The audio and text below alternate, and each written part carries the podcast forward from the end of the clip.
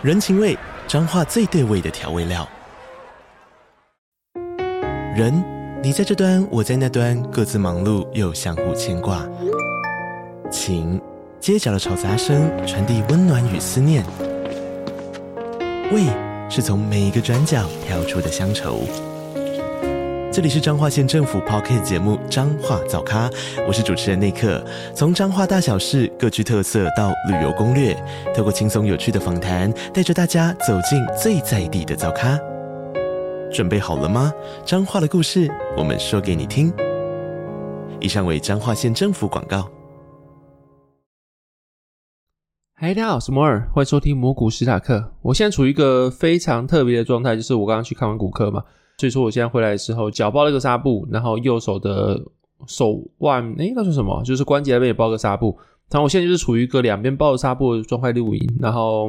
我觉得现在我其实蛮放松的，就是突然觉得现在应该要录，因为这个状态好像蛮不错的。因为我本来已经写了其他的企划，但是我觉得，诶，现在好像有其他的想法。总而言之，就是这不是我一开始预想到的企划。然后，但是是刚刚我在骨科的时候。因为我现在比较闲嘛，也不是比较闲，就是我的工作可以自己调配我自己要工作的时间，所以说我就先去看骨科。看骨科的原因是因为我半年前踢到脚，所以说我的右脚大拇指旁边那个脚趾头就会痛，然后一直都没有好，已经拖半年时间。所以我老婆说你应该要去看，不然的话其实我也想说啊，那就算了，就让它会痛，好像也不会怎样，反正就是因为这样我就去看。然后看的时候，因为要等挂号一段时间，所以我就去听了 podcast，然后就听了之前很久没听的，就是 Many 的曼报那个 UBI Universal Basic Income 无条件基本收入的 podcast，然后就在那边听了一段时间。我本来觉得就是以前会想象嘛，既然你现在比较没有工作，或是比较没有说一定要干嘛的情况下，是不是时间可以自己运用，所以说就不会有那种被压迫的感觉。但没有，就是。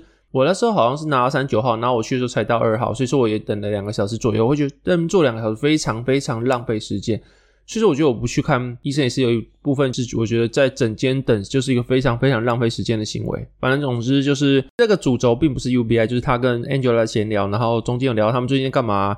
他们想要把节目做有点像是在公园聊天，一起可能是一个礼拜一次闲聊自己最近做了什么事这样。然后他们聊到 UBI 的时候，我就一边听一想到，我以前好像也是 UBI 的提倡者。就有一种哎、自己以前的东西先被人家讲出来的感觉，就觉得很奇妙。他们讲了很多很多的内容，然后像是税负上问题啊，还有那个资格认定上的问题啊，以及为什么会有 UBI 这个想法，就像是你想嘛，就是鉴宝很多人就是会一年去看个二三十次，有些人就是一次都不看，就是有人去滥用其他人的资源，这种感觉，反正就是很多很多的想法。试听那个 UBI 之后想，哎、欸，对，以前我都有这种论述，但时间久了之后，有些东西会自己忘记，但是这样被 renew 之后，又会觉得说，好像自己的以前一些想法又被提醒起来。反正我觉得。UBI 这种东西讲起来，不一定有很多人有争议，会说为什么没有工作能有资格拿税负的钱？那我觉得你也可以去听看 Manny 这个或小林说的 UBI，他讲的更清楚。反正就是很多事情他会提出来，都会有背后的一些的逻辑。那我觉得大家有自己想法很正常，但是在有自己想法之前，可以先去听听看别人怎么想的，为什么东西被提出来？它背后其实有些东西应该是你之前不会知道的，但后面你听完之后，你有更完整了解他们理念之后呢？你可以再去做判断，我觉得还不错。我也没有说你一定要相信 UBI 还是不相信 UBI，反正我就觉得这是一个还蛮新的想法啦。然后大家可以做参考，尤其 AI 出来之后，生产力大提升嘛，很多人一定是没有工作，那这时候 UBI 会不会拿出来再去讨论一次？我觉得也是蛮合理的啦。然后反正总之这样，这也不是我的重点。那重点是听完 Manny 跟 Angela 在讨论 UBI 之后，他们有聊，就是 Manny 他最近看了小林说的影片，内容大概是小林他在介绍他怎么去了解一个新知识，就是面对一个新的陌生知识时候，你要用什么方法去更快了解它啦。然后就听 Manny 在聊他看完这个之后的感想啊，跟他平常是怎么去架构他自己知识。然后 Manny 跟 Angela 他们两个聊说他们平常最常问的问题是什么，他们平常闲聊啊怎么样，都觉得诶 Manny 跟 Angela 他们好像都是一个很了解自己的人，就知道哦自己很懒惰，知道自己兴趣在哪里，知道自己有什么小怪癖，比如周末绝对不出门啊，很喜欢看异世界番这种东西。就他们可以大谈特谈他们自己的人格特质，跟他们喜欢什么跟不喜欢什么。我觉得这件事情好特别哦，就是我好像并不是一个很了解自己事情的人，甚至我就是一个你可以说行尸走肉，就不是一个不学无术，不是一个不读书，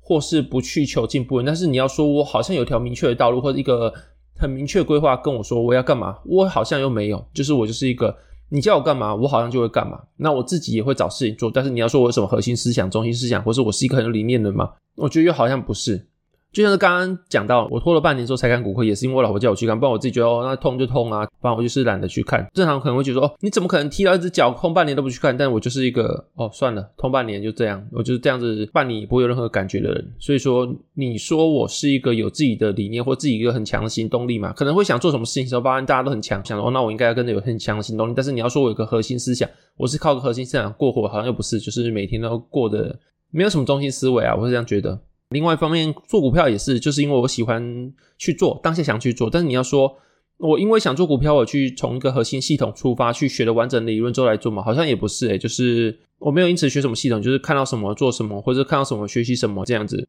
所以你要说我像 Angela 跟 Mania 有个对自己很清楚的理解，一个很清楚的轮廓嘛，或者了解自己的毛在哪里嘛，好像也没有。所以听完他们的 Podcast 之后，我有一个也不是听完，我听到一半，然后我的整看完之后我就骑回家了嘛。然后骑回家路上，我突然很想很想很想喝松本鲜的豆浆鲜奶。我不知道你们家里附近有没有这种东西，它就是一个很便宜的东西，你可以把它这样定位，应该是五加红茶冰那种胖胖杯的东西。那它有卖豆浆鲜奶，还有胖胖杯跟 L 杯了，就是大杯跟胖胖杯嘛。然后通常的话，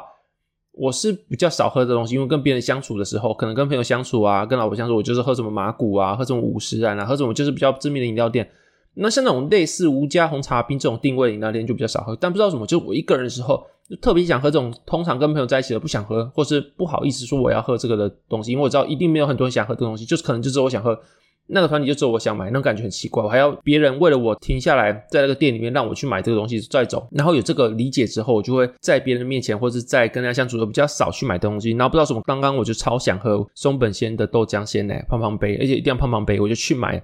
然后买完之后，我又说很想吃，很想吃花生吐司，所以我就去全家，而且一定要鲜奶吐司去夹了花生吐司，我就去买鲜奶吐司。然后发现鲜奶吐司搭他们的光泉的鲜奶只要四十九元，因为鲜奶一罐就三十九了，吐司一个应该也是要三十几块吧，所以这两个省超多，这两个买起来只要四十九。然后刚刚看一下，就结账说是省了十八块，所以我就买了鲜奶吐司跟鲜奶，然后刚刚又买了胖胖杯的豆浆鲜奶，所以我就这样抱了很多很多东西回来，所以我现在就处于一个。手上有绷带，脚上有绷带，然后我在吃鲜奶吐司加爆花生酱，因为花生酱是我本来家里就有了嘛。然后其实我是个超级懒惰人，所以说我买了鲜奶吐司回来之后要涂花生酱，我就一边想象着就是台中阿斗伯那间的吐司，他们吐司就是非常厉害，烤的恰到好处，就是脆脆的，然后每个边边角角都涂果酱涂到爆炸，然后涂到非常的均匀，这样子就是每个边角你觉得都有果酱，不会有一块是没有果酱的地方。因为我在外面吃那种。果酱吐司啊，都会有些地方旁边有涂到，那这就是致命败笔，就是没有人会想要吃到边边角角没有涂到果酱的果酱吐司。但是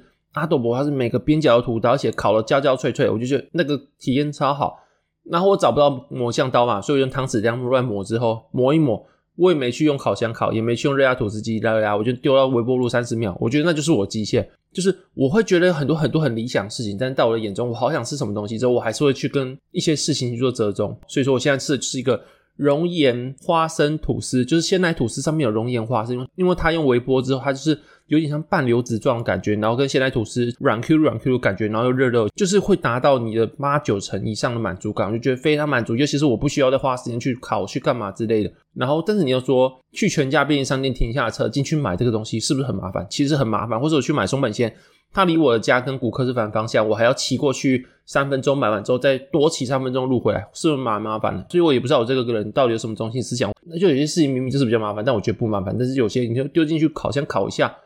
这么简单的事情我又觉得很麻烦。或者把每个果酱都涂到边边角角都涂满，我也没有，就是随便涂一下中间就丢进去微波炉微波三十秒。所以你要说我有什么中心思想，我觉得我真的是个超级怪人吧？我这样觉得。因为听完 Manny 之后，我会很想要了解到底自己是什么样的人。因为我以前读心理系嘛，所以说心理系会有什么，就是别人认识的你跟背击我，就大家跟你自己又不认识你，还有什么镜中之我啊，就是有很多很多很多的理论都在探讨说你这个人到底怎么样的人，然后跟怎么形塑你这样人格。肯定有很多事情是别人知道的你，但是你不知道你自己长什么样子。比如说别人可能私底下觉得你是几百人，但是。他表面上又跟你很好，所以你根本不知道说你他眼中的你到底是什么样。然后一定要从别人的眼界来看，才会知道说这个人也是你的一部分哦。然后另外想法就是说，比如说你去唱歌，或者是你讲话被他录下来，发现诶，我的声音原来在录音起来是这个样子，然后跟我自己平常听到的样子又不一样。所以这就是诶，你对自己新的一层认识，就是你自己听到声音跟别人听到你的声音，其实就是不同的声音。然后别人眼中你跟你自己眼中你是完全不一样，有很多事情是你没有办法说自己想要知道就能知道。所以说，我自己也会很想很想要知道自己什么样。所以说，听完慢报的 podcast 之后呢，我在想，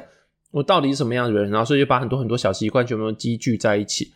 然后像是过去，我如果想要吃什么东西，因为像今天的花生酱吐司跟胖胖杯的豆浆牛奶一样，就是我如果突然很想吃一个东西没吃到，我就觉得全身每根毛都不对劲。像是有段时间突然很想很想吃麻辣锅，但是我可能要上班，然后下班就六七点了，然后也不想麻烦别人跟我一起去吃麻辣锅，所以说可能要等周末才会去吃嘛。所以那段时间我就变非常反常，去面店我一定要把整罐辣椒拿起来，加三分之一罐进去，拿来面里面吃，吃一个超级辣、超级辣，已经不符合常理的面，我才去说。有点去止痒的感觉，但你要说这是好吃吗？好像也没有，但我就是很想很想止那个鸡，止那个痒，然后所以就变得非常反常的状态。就是我如果想要做什么事情，然后在没做到之前，我会妥协自己不要去做这件事情，因为条件不允许或条件不方便，要花出更多成本。比如说，如果真的要吃到麻辣锅，可能要九点十点才能回到家。如果不是假日的话，我会因为这样我就去妥协，不要让大家造成那么大的困扰，会觉得很麻烦。但是。因为这样子，我会吃一个超辣超辣面，在 weekday 的时候，但又觉得这样不满足这种感觉啊，所以说你要说我有什么样的特别喜好，或是我什么样的人嘛，其实我还是不知道啊。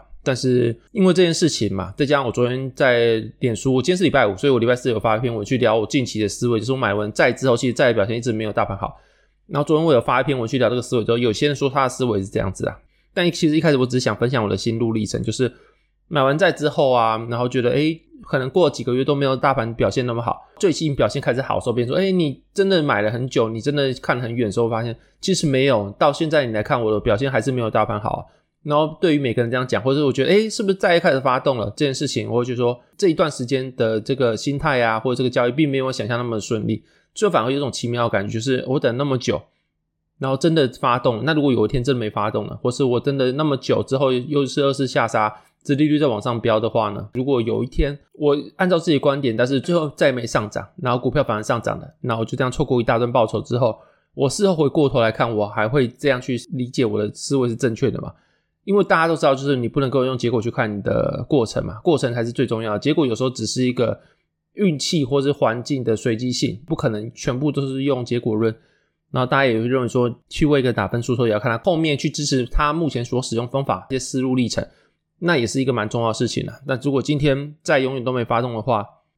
其实我也不知道哎，反正就是有很多很多的想法啦。然后在今天这样回头头来看的话，发现哎，其实有点迷惘，就是我自己是什么样的人，或是我自己有什么样的中心思维，我好像没什么样的中心思维。到了什么地方，人生在什么阶段，我就做什么事情，都是别人塞给我就做什么。所以你要说我什么中心思维或我很坚持的地方嘛，好像也没有。可回过头来看。就这一连串，别人叫我做什么我就做什么，跟没有什么自己太大的欲望。这些一连串人生经历反而构成一张人生地图。就是你可能没有自己去编织一张地图，当你回过头来看的时候，那些大小的经历反而编织成了一张地图，就在你的身后的感觉，变得好像有系统、有逻辑、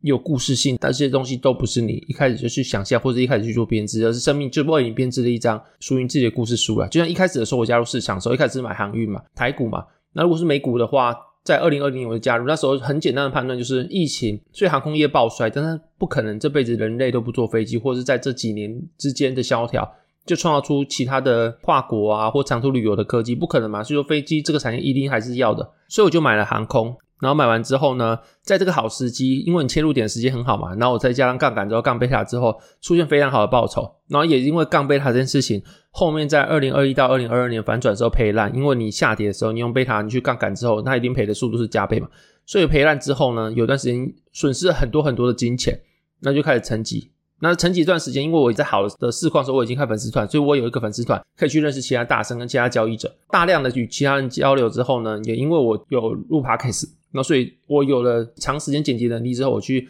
剪辑其他投资人 podcast 跟访谈，因为他们不只有自己的交易嘛，还会去访问其他的家族经理人啊，或是正在职业的从业人员啊之类，就是这些大神，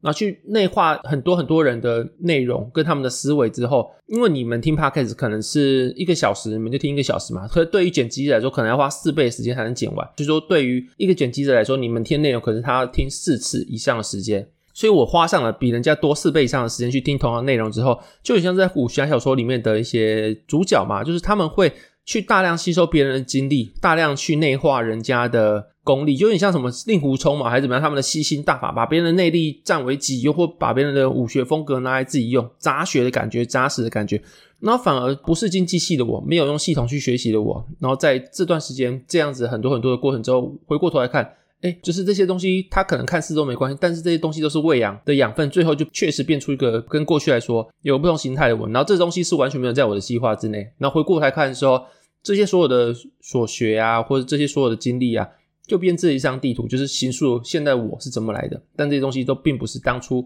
还没走地图的时候那个我所规划的人生旅途。那昨天讲到嘛，就是要聊一下，就是这段时间的经历，其实。最近盘势走势让我感到很奇妙，就是其实我看空最早最早是在二月开始看空，那我对年初的时候就有做一连串的一些回顾跟展望之后，我认为说可能上半年表现还不错，但下半年的时候因为高利环境跟一些金融市场的紧缩啊，然后我觉得可能消费跟市场的复苏也不会如预期吧，因为在高利环境下，你说整个经济市场要多好的表现，我觉得其实也很难啊，至少我目前看不到养分。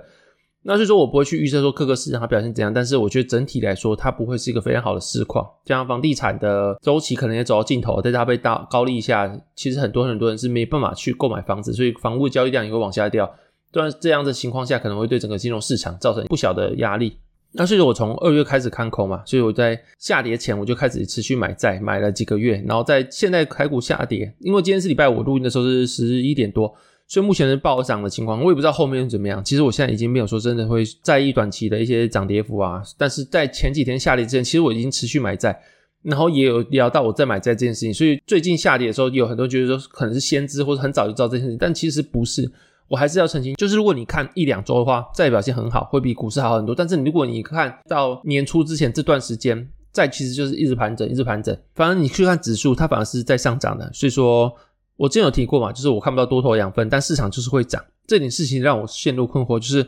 我用我的思维去做交易，会不会是多余的？实体经济真的是表现不太好，但是市场就是在涨。这事情就是有种实体经济跟市场是分开去做表现，感觉也会让我觉得有点困惑啊。那我会觉得说，用自己的思维去做交易是不是多余的？有种想法是因为我在二零二二年的时候。也认为说，二零二二年的五月会爆炸，因为 taper 嘛，taper 之后市场应该会有不小的压力。然后在回顾过去的几个循环的时候，你在 taper 的时候都会有一波修正。所以说，其实去年的想法很简单，就是 taper 会再迎来一些修正。那段时间我会觉得说，可能在五月会迎来一些压力，或甚至出现修正。所以我其实我觉得我年初再离场就好了。然后你当然说你用政治正确角度来看的话，就会觉得预测市场不好，而且你的尺度还用到月。你用越级的尺度去思考，就等于说你在预测市场很短时间涨跌幅，这是不太可能跟也不太政治正确的事情。但是，如果我们坚持以一个交易者的观点来看的话，去抛这个政治正确的思维的话，其实你会陷入疑惑。因为事后来看的话，二零二二年确实爆炸，但是爆炸在三月就爆了，乌俄战争就出现，然后股市又炸了。所以说，其实我根本没有离场，我是直接硬吃掉这个爆炸的，而加上我那时候是杠贝塔，所以杠贝塔的话是用杠杆去吃掉那段跌幅，所以说。我的资产出现非常非常大的亏损，最高到五成以上的亏损吧。那所以那时候我之所以会没有离开市场，也是因为我觉得我太相信自己的判断，我觉得说可能中期才会爆炸，那这段时间还可以小赚一波。可是那时候的我心态也跟现在不一样。等下会谈，就是那时候我之所以不离场，部分原因是因为我追求绝对报酬。所以我觉得说我如果先减部的话，我可不可能就少赚一点？如果市场继续上涨，我是不是就少赚了一波？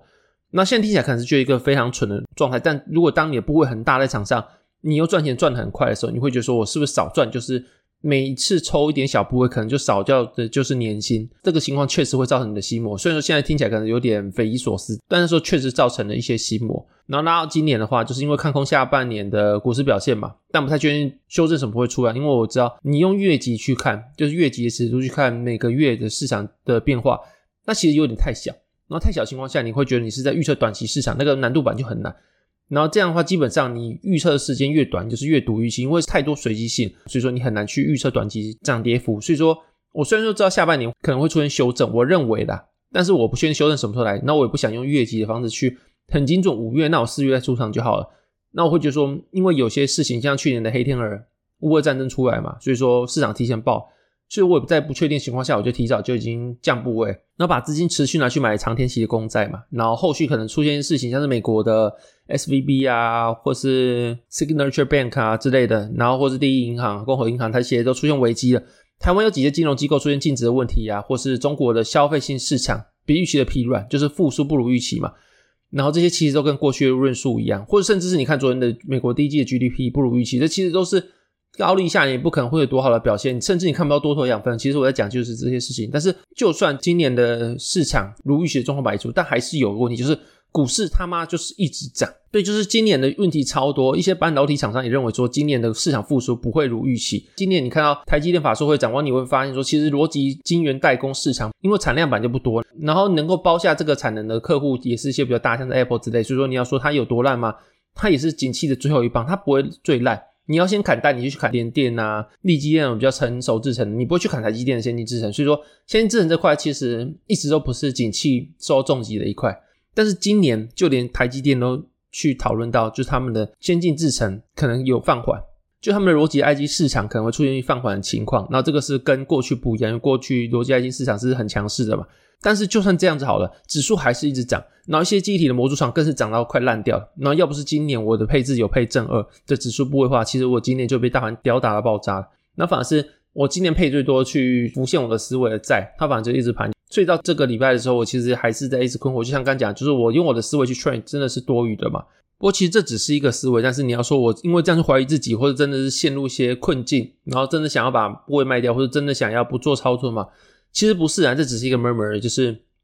我先讲我的思维好，我会配正二，只是因为我觉得在没有典范转移的情况下，指数是长期向上的。那你在指数长期的向上的情况下，你知道高杠杆会有摩擦，会很大的减损，但是你在适度的杠杆下，其实你相信指数长期向上的情况下，你没道理不要去用杠杆去用做指数。尤其是这个指数，它的工具是不会爆炸情况下，它不会因为这样去有什么断头机制的情况下，你对指数有信心，你没道理不去用正二去加入指数。所以说这个部位我是不会卖，就是它可能是跟指数投资人一样，我是不去预测市场，我只会一直买，一直买，一直买，不会去卖出的。我觉得那算是一个把我自己的主动部位跟被动部位分开，让我自己不要所有的部位都做在主动的部分。然后二是有一部分拿去做被动，去让它就是跟着大盘去走，这样的话我就会有两块部位，一个是不预测市场的部位，一个是预测市场部位。那在如果今天打出市场，我不预测市场的部位可以保护我。那如果今天打赢市场的话呢，那我那些预测市场部位它又可以增添一些。报酬我觉得是还不错，反正正二那块部位就是我不预测市场的部位的思维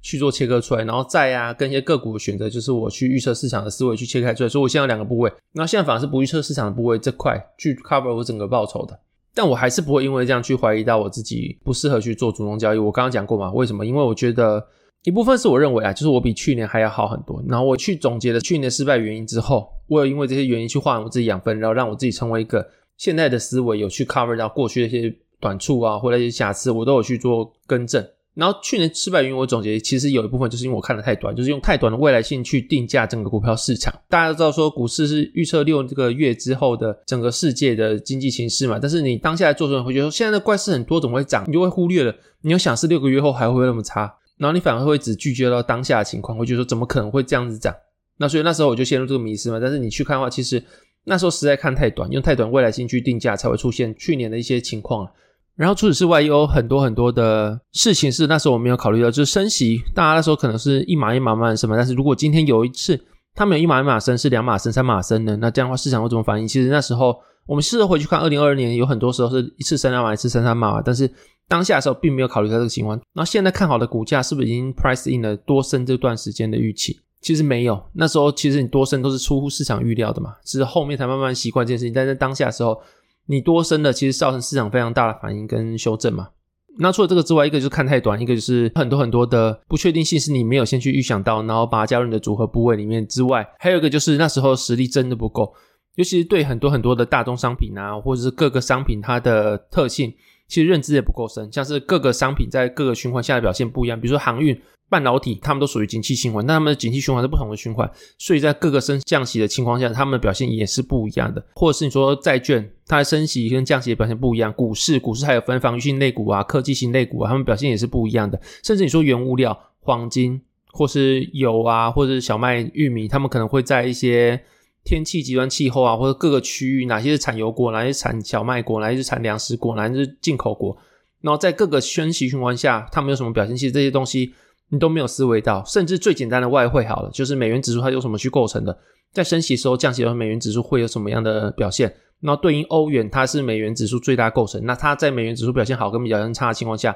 会有什么样的表现？就是很多东西其实是当下可以去理解之后再去做判断，但那时候其实不懂，你也不知道说这个世界是有这么多东西去做构成，所以你对每个商品的特性不一样，不了解，然后你也对每个循环的状况不了解，就去预测市场。其实我觉得很多东西是没有考虑到啊，然后这时候确实比那时候还要强一些。我觉得我确实有把那时候的失败当成养分，对现在市场比过去认知还要多。然后这一部分也是促使我在今年比较敢自己去做主动交易，也会觉得说现在的表现不好，自己也觉得无所谓，因为我觉得我现在有做好准备，或者把去年的失败当做养分。那我觉得在目前这个情况下，我自己做交易的方式是自在的，表现跟目前的报酬也是我自己能够接受的。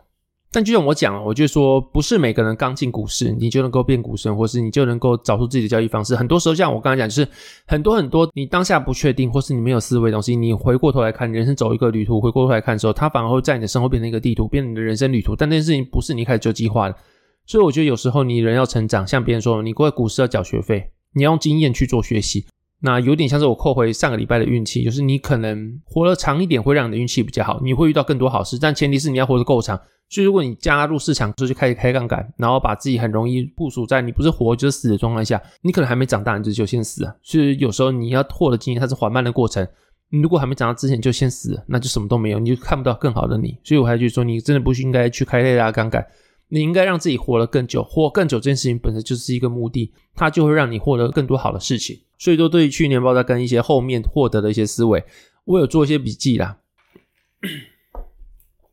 诶，松本仙的豆浆鲜奶真的很好喝，如果你没有兴趣的话，真的可以去买喝看，就很爽。你用五十块可以买到满满的豆浆加鲜奶，这件事情我觉得觉得匪夷所思。尤其是饮料店，，Q 这种好喝跟健康兼具的东西，赞。如果松本仙有意想要业配的话，也可以找我赞。那总而言之，就是会有七点，然后就最重要最重要的事情就是你要脱离绝对报酬的思维，因为当时我真的深陷其中，真的赚太容易。你可能一个礼拜、一个月就赚了年薪超过年薪几个年的薪水这样，所以说。你如果陷入一个我现在减码，我会不会少赚掉这些钱的风险或这些思维情况下，你就很难去做理性的判断。你知道你现在该减码了，你知道按照自己的观点现在该干嘛了，但是你有绝对报酬的思维情况下，你什么都不能做。所以你要先解放你的思维，就要先从你不要有绝对报酬的情况下去。你没有绝对报酬的思维之后，你才能够解放自己，才能够做正确判决。所以说，我觉得第一点最重要就是不要陷入绝对报酬的思维，不要觉得说你永远可以买在最低，卖在最高，你能够赚到自己能够赚到钱就好了。然后第二点就是目光太短浅，就是那时候我真的当下会觉得说经济那么好，二零二零年三月的时候经济那么差，百废待举，但是市场还是涨上去了。二零二二年市场这么好，这么火热，失业率这么低，各个消费数据这么好，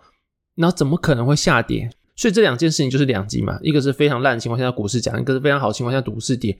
那原因是什么？就是因为目光看太短，你就看到当下。甚至你看到三个月后，但是二零二三年的时候，后面市场真的好了，那可是它已经先涨完，跟二零二二年的时候，后面市场真的烂了，但它先跌完，所以有时候你可能会对于当下市场涨跌会没有办法理解，是因为你看的时间过短。你时间看长一点的话，你会发现这其实是合理。所以说你时间拉长，去把更多更多未来的不确定性因子全部拿进来看，或者有可能因子拿进来看，你会发现，哎，其实股市这样走是有合理的。所以你的目光放长也是一个让自己能够活更久的方法，我自己觉得。然后第三个就是一开始其实我就有自己的定见，就是我自己就觉得说我就是一直做多，一直做多，就是 long only 的一个人。所以说我在二零二二年的时候去拿其他升息循环去比较的时候，我就拿自己觉得结果是好的升息循环去做比较，它是有自己定见去做的一些观察跟回测，那就并不准确，因为我只拿一两个循环去比较，但是有很多很多循环它的表现是不好，我就没有拿来比，因为我自己有自己的定见的，尤其是我在拿这一两个循环去比之后，我觉得诶可能就是这么回事，但是我对于如果看错之后怎么办，没有任何假设跟应对，所以说就爆炸了嘛。就是因为我有自己的定见，然后也没有拿足够多的循环去做比较，没有觉得说有很多很多不确定，可能我应该要纳进去做参考，所以就爆炸。所以说你应该在每个交易时候先放下自己的定见，去客观去做比较之后，你要有定见，应该是那个定见是出来的，不是拿定见去做支持，而是这些事情才会让产生出自己的定见。我觉得这个先后顺序也是蛮重要的。那第四个像刚讲的，就是各个商品的认知不全，像是升息，所以美元指数会好，然后美元指数好，可能其他的资金会回流美国，所以说新兴市场的币种表现可能就没那么好。然后股票啊、原物料啊、科技股、必需消费股这些表现也都会不一样。然后像是如果你说真的升息的话，被压抑估值最多一定是科技股嘛，因为折现回来之后，科技股它的折现压力最大。那相反来说，就是你降息的时候，科技股它的表现应该是最好的。反正就是这个样子，就很多很多的各种不同的商品在升降息的时候，他们表现不一样；或者在美国升息的时候，每个国家的货币它会什么样表现，其实都不一样；或者在市场避险的时候，因为很多东西是避险商品，这些东西就是各个商品的认知，然后可能要理解这个东西才会有更好的回报啦。我觉得就是你的思维才会更完整。第五个就交易心理，就是定锚效应，就是可能觉得跌了一部分就很便宜了，因为一开始你会把一个商品的价格会定在你刚开始看到一个价格，或是你觉得它合理的价格。比如说那时候我觉得小纳斯达克就涨到一万六千三左右吧，所以它如果跌到一万五，干超便宜的诶，跌了十趴诶，然后在历史上跌十趴已经够便宜了吧？因为在美国你要跌超过十五趴其实很少。所以跌了十趴之后，我就开始加杠杆去买，所以反而爆炸，就是因为我的定锚效应，觉得这样就够便宜了，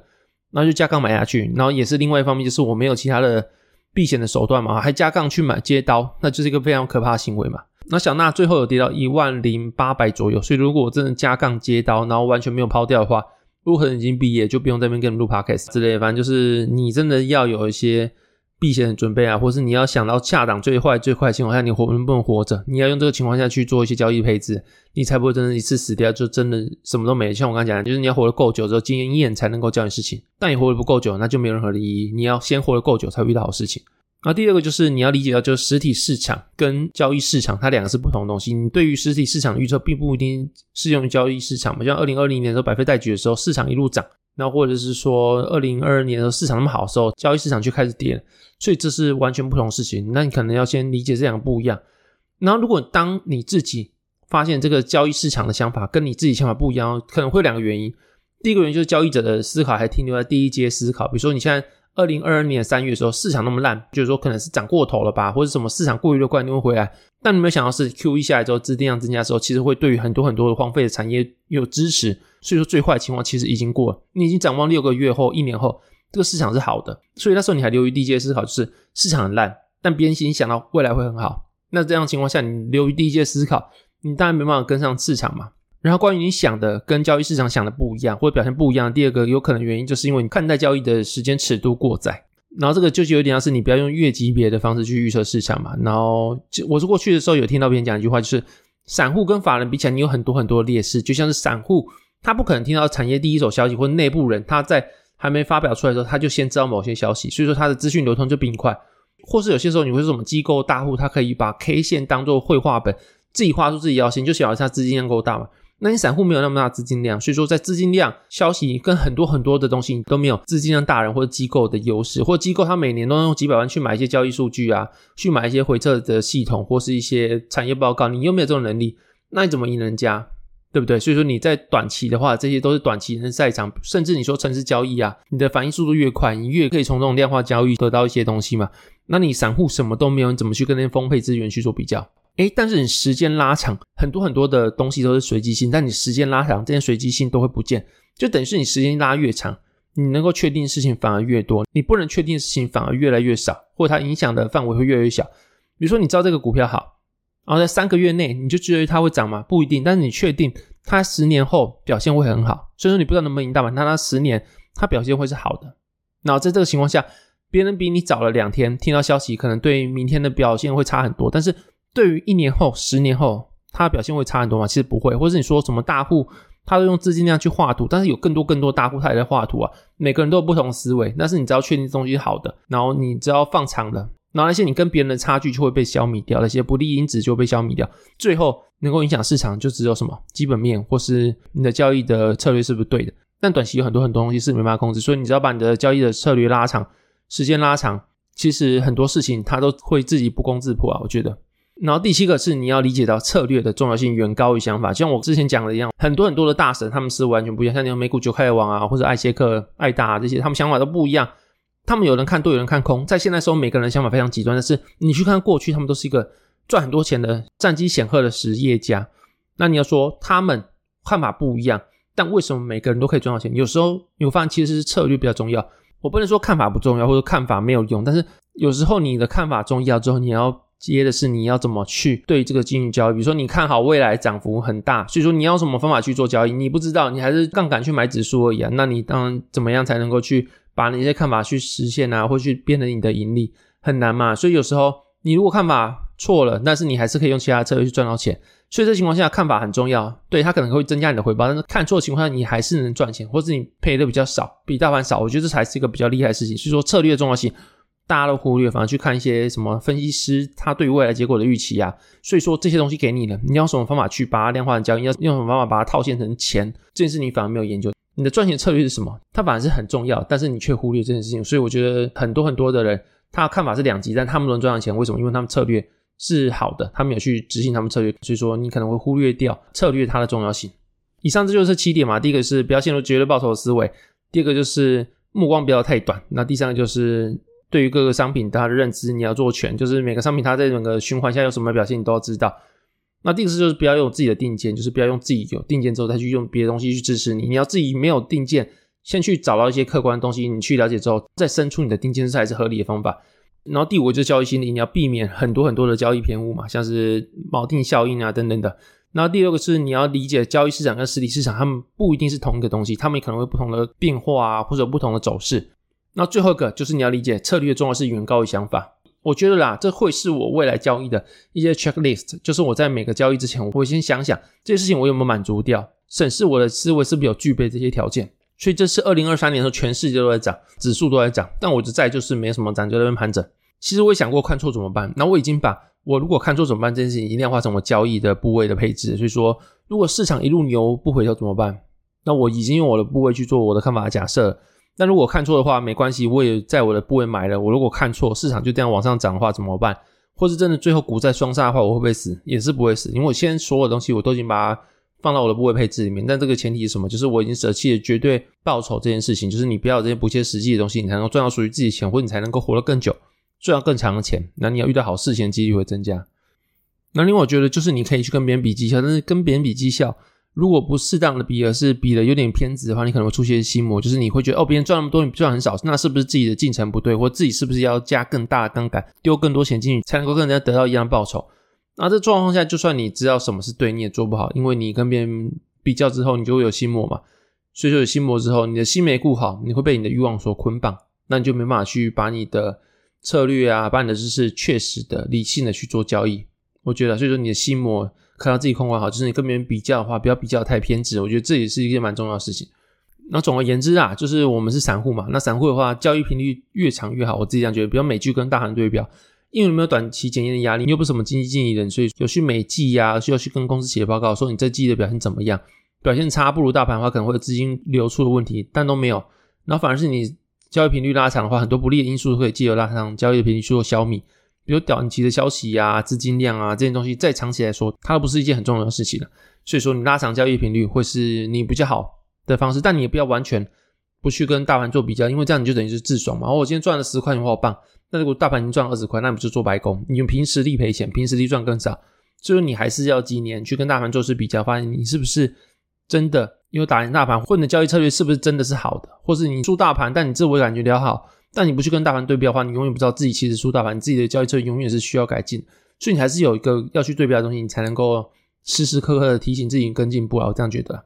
然后最后你听到这些东西是我自己的思维，但是在二零二零年进入股市或二零二二年爆炸的时候，我有真的知道这些东西吗？其实没有。那你现在回过头来看，诶，我真的是能够讲出一套我自己从以前到现在的回顾，跟一些自己的思维，但不一定有对有错。如果错的话，你也可以来编我没关系，我都无所谓，对不对？只要你是要跟我。好好讨论都可以，但如果你真的觉得说我想才对，你讲是错，所以我要来干掉你，没关系，你是对的，你就不要密我没关系，我会怕。反正就是这些东西回过头来看，反而是形成我的生涯地图。但在当下的时候，其实我不知道，而且我不是一个金融体系出身，我没有任何的金融背景，我还是自己构成一个自己的交易配置啊，自己的交易逻辑跟自己的生涯地图。所以我觉得生命就是很奇妙，就是当下你所有的不知道的东西啊，或者你觉得是随机性的东西。他们综合在一起，就会变成一张蜘蛛网，在你的生活出现。那这个蜘蛛网就是你的生命的轨迹，你的生命的故事。你反而会让觉得说，哎，你是有系统的，你是有办法，因为这样形塑成一个你，是一开始你没想象的你。那如果你真的够努力，或者真的勤于做笔记，或是你愿意去回顾，去把自己当成一个故事书来看的话，反而真的可以去看到一个不同的自己，或者看到一个不同自己的故事，是你没预料到的。我觉得这是个蛮奇妙的事情啊。所以我现在还不知道说我要怎么去定义我这片 podcast 的名字，但是，但我觉得。回过头来看，就是地图有时候已经悄悄的出现在你身后，尽管你在过程中没有任何的感觉，但我觉得这是一个还蛮棒的事情啊。然后这些内容其实就是一个自己个人 murmur 跟一些自己的笔记啦，我也不确定这些内容是不是你喜欢听的。然后反正就是这样子吧。那这节目那边如果喜欢内容的话，可以在 Apple Podcast、Mr. Bus 跟 Spotify 给我五星评价。商业合作的话，也可以透过下面的信箱找我商业合作的内容。好，这节目那边先来收听，拜拜。哎，看不对，我忘记我忘记讲笑话。那我现在开始讲笑话时间。那第一个笑话是一个真正好女生，她们不会需要你帮她付账，不会需要你长得很帅，不会需要你很多金，不会需要你每天接送，也不需要你送昂贵礼物，不需要你献殷勤，当然也不需要你。哎，这好像很适合跟敏权还有俊贤讲的，就是赞。那第二个笑话是易经的妈妈是什么？易经银幕。好，这集就到这边了，就这样，拜拜。